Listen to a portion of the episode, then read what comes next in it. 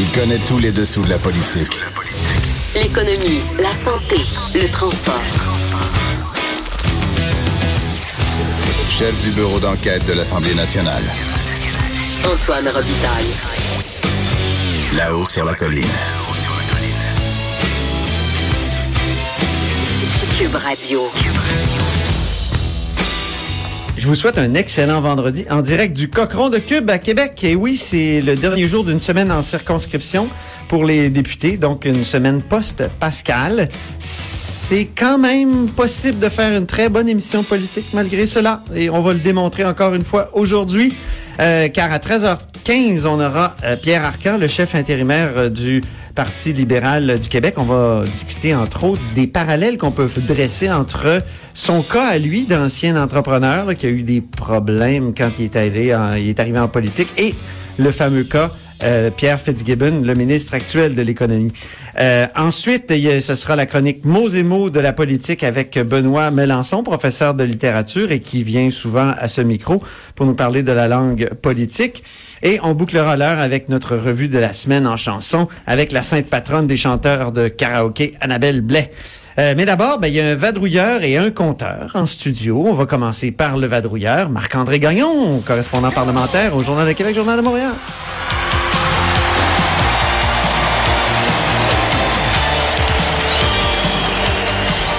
On aime bien mettre la musique de l'ancien compte pour te présenter parce que Marc-André Gagnon, c'est presque Marc Gagnon. Quasiment. Dans notre cœur, tu Mais j'ai l'es. pas cette prétention-là quand même. Hey, là, il y a Ouais. encore une malédiction des, des traversiers qui frappe. Ben c'est ça. Marc-André, il faut que tu nous parles ben, de ça. Les, les gens, euh, avec tout ce qui s'est passé dans les dernières semaines euh, par rapport au service de traverse entre euh, Matane et la Côte-Nord, parlaient du triangle des Bermudes. Donc, entre Matane, Bécomo euh, et Godbout. Il faut se rappeler que le traversier qui est supposé faire le travail, les Gauthier, est en cale-sèche depuis le mois de décembre. C'est un traversier neuf. Euh, bon, les propulseurs sont brisés, puis on n'attend pas son retour avant le mois de septembre. Donc, en attendant, la STQ a essayé de mettre un, un paquet de solutions temporaires pour essayer d'offrir un service maritime minimal et a notamment demandé aux traverses privées, aux euh, opérateurs de traverses privées, de, euh, de commencer à offrir le service estival un mois à l'avance. C'est notamment euh, le cas entre Rimouski et Forestville. Mais comble du malheur, Non. euh, ce matin, le CNM Évolution euh, a euh, heurté le quai. Donc, euh, les traversées euh, sont interrompues euh, aujourd'hui entre Rimouski et Forestville. Quand on va sur le site Internet de la traverse Rimouski-Forestville, on Ouais. présente le CNM Évolution comme étant, c'est leur slogan, le plus sécuritaire au Québec. Alors, la bonne nouvelle, c'est qu'il n'y a pas de blessés, est-ce que j'en sache à Ouais. tout le moins? Euh, il faudra voir. Et comme c'était pas assez, euh, ce matin, le NM Trans-Saint-Laurent, qui Ah bon? lui assure le service entre Saint-Siméon et Rivière-du-Loup, a euh, connu un problème mécanique. Euh, donc, les premières traversées ont été annulées, mais semble-t-il que c'est revenu depuis ce midi. Et comme c'était pas assez, mon cher Antoine, C'est pas vrai. euh, entre Matane, Bécomo et Godbout, il y a le CTMA Voyageur, un traversée des îles de la Madeleine qui donne un coup de main quelques fois Ben par oui, ben semaine oui, entre euh. Matane et Bécomo. Ben tu vois, hier, euh, ils ont dû annuler euh, des traversées en raison des conditions maritimes difficiles sur le fleuve Saint-Laurent. Est-ce que c'est ce qui explique peut-être ces conditions euh, maritimes-là euh, difficiles qui étaient en vigueur hier, qui pourrait expliquer ce qui s'est passé euh, du côté de Rimouski et Forestville? Ben, faudra voir, mais vraiment le malheur qui continue de s'acharner. On peut plus parler de triangle, là. ça non, commence c'est à ça. s'élargir. Ben là, c'est un corridor euh, maléfique, visiblement, pour euh, la navigation maritime. Et à ce temps-ci de l'année, euh, même si, tu sais, en Québec et Lévis, c'est tout près, euh, on voit plus vraiment de glace euh, sur le fleuve Saint-Laurent, mais c'est que les, on m'expliquait que le- le- les glaces du Saint-Laurent se vident hein, par, euh, par, par la- l'autre, l'autre bout, par l'est. Mm-hmm. Euh, donc, il y a encore des, des, des, de petits icebergs qui flottent Oh. sur le Saint-Laurent. Peut-être que ça, ça a pu contribuer, mais on nage en pleine hypothèse. Parlant d'iceberg, est-ce que la nouvelle directrice générale du Parti libéral du Québec en a frappé un? Véronique Tremblay?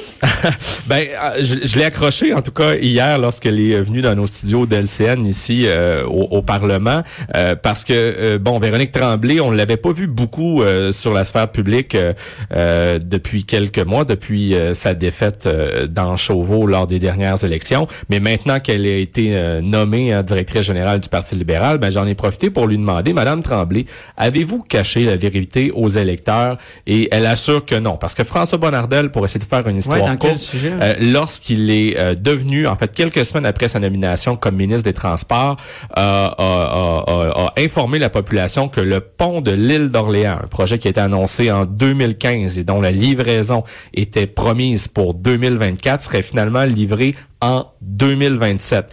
Et plus encore, à ce moment-là, euh, M. Bonnardel a accusé le gouvernement précédent euh, de Philippe Couillard d'avoir caché la vérité aux électeurs.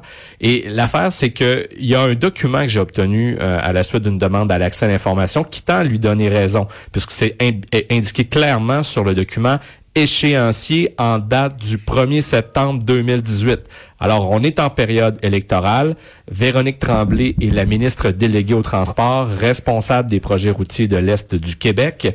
Et euh, lorsque je lui ai posé la question hier, elle a assuré qu'elle, cette information-là, ne l'avait pas pendant la campagne électorale. Elle a déclaré, je cite, moi, je dis la vérité à mon monde.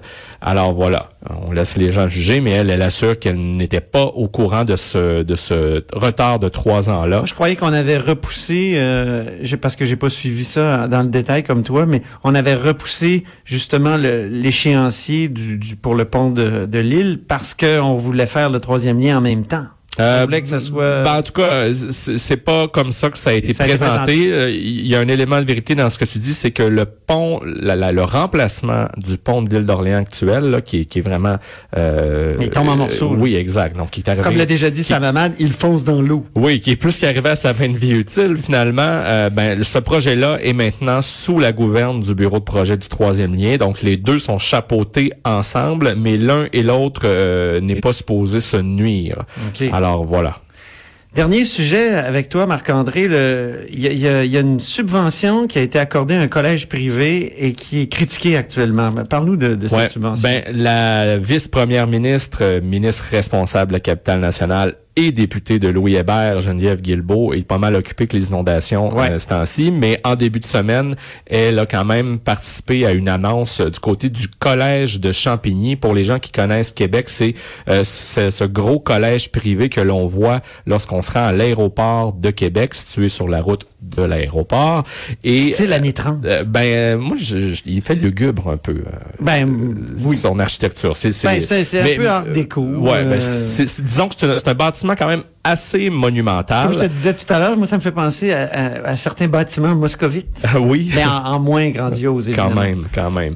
Euh, alors voilà, la commission de la capitale nationale euh, a euh, accordé à même son fonds de mise en valeur une somme de 100 000 dollars pour procéder à, à la mise en lumière du collège de Champigny. Les réactions ont été vraiment nombreuses sur les réseaux sociaux. Les gens comprennent pas qu'il y a des fonds publics qui servent à illuminer euh, une institution scolaire privée alors que les besoins sont criants dans le réseau scolaire public. Euh, des, classes qui manquent, des, roulottes et tout ça.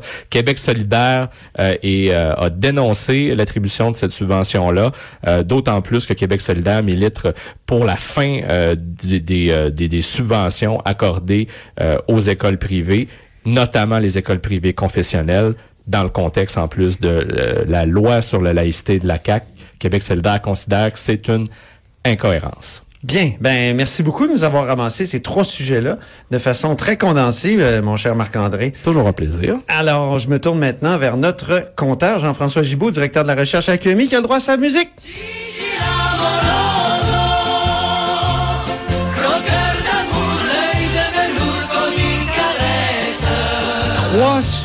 Aujourd'hui, toi aussi.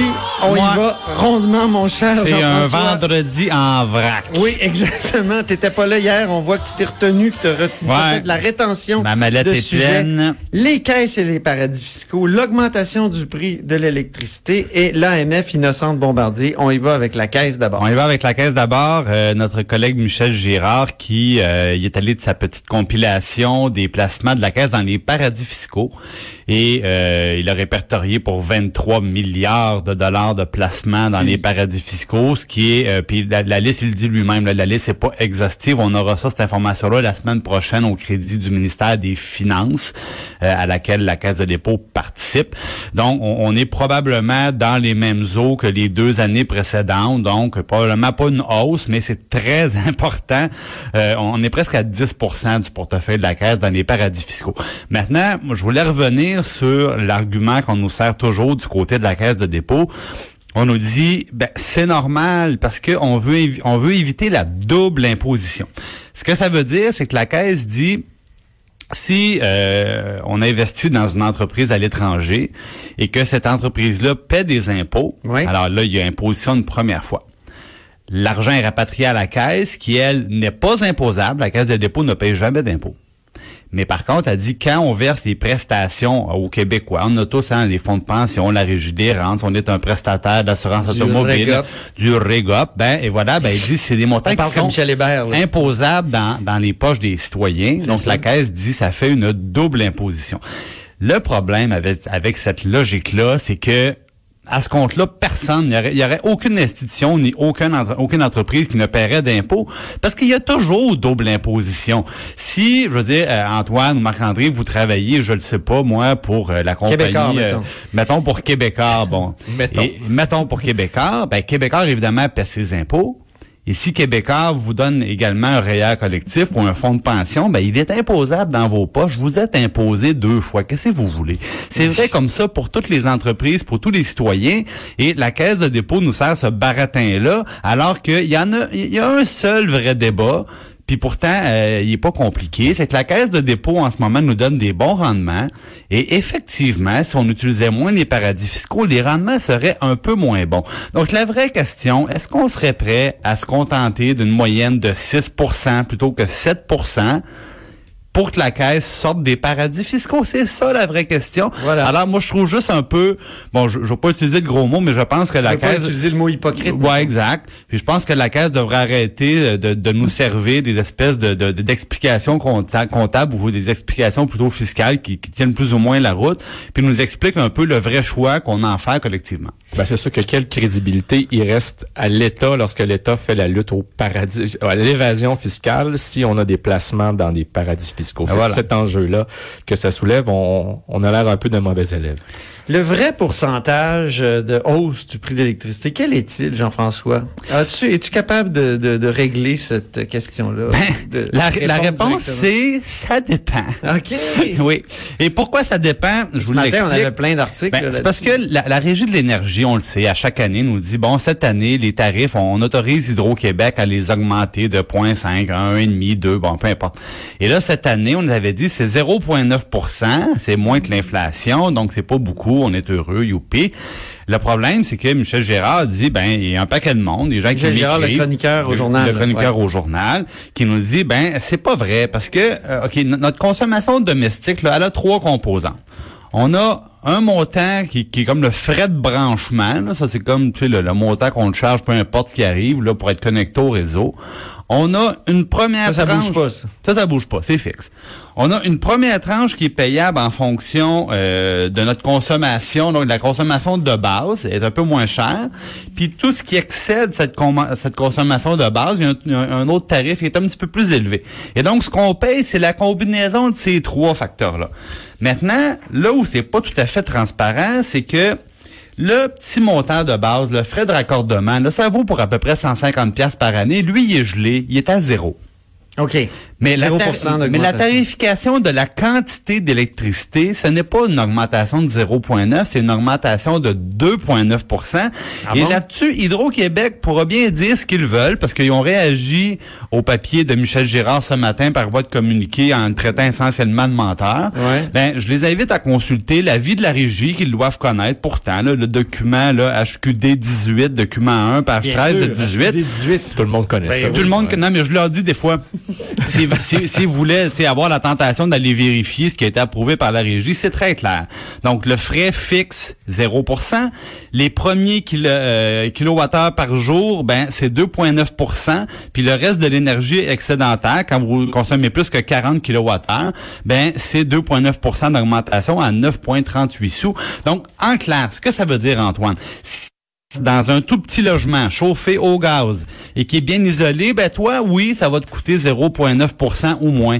Mais le propriétaire d'une maison résidentielle moyenne chauffée à l'électricité, ben ça va être plus que 0,9. Comme la plupart Ouais, des gens. Comme la plupart des gens. C'est pas plus dur que ça. Alors, euh, oui, la- le petit frais fixe de connexion, il est gelé, mais la tarification de l'électricité en tant que telle, c'est dommage, mais c'est 2,9 Ça faudrait l'expliquer au monde, là. Faudrait pas juste se borner à répéter le chiffre 0.9. là. Voilà. Bon. Et puis en bien. passant, les grandes entreprises au tarif vous pensez que c'est combien leur augmentation? Ah, Ah, question. Ben c'est 0,3.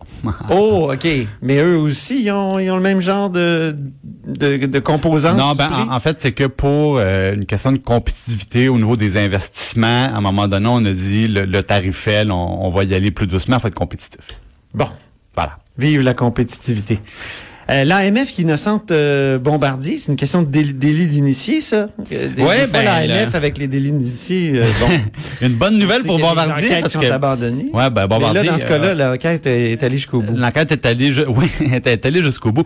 Donc, on, on rappelle des dirigeants de Bombardier qui euh, avaient des, des régimes leur permettant d'écouler des actions. Et évidemment, ces gens-là, au moment où les actions étaient vendues, ils ont em- empoché des gros, gros, gros profits, comme on n'en verra jamais, nous, simples mortels. Et ben, bizarrement, ça donné juste avant la publication de mauvais résultats qui a fait chuter l'action.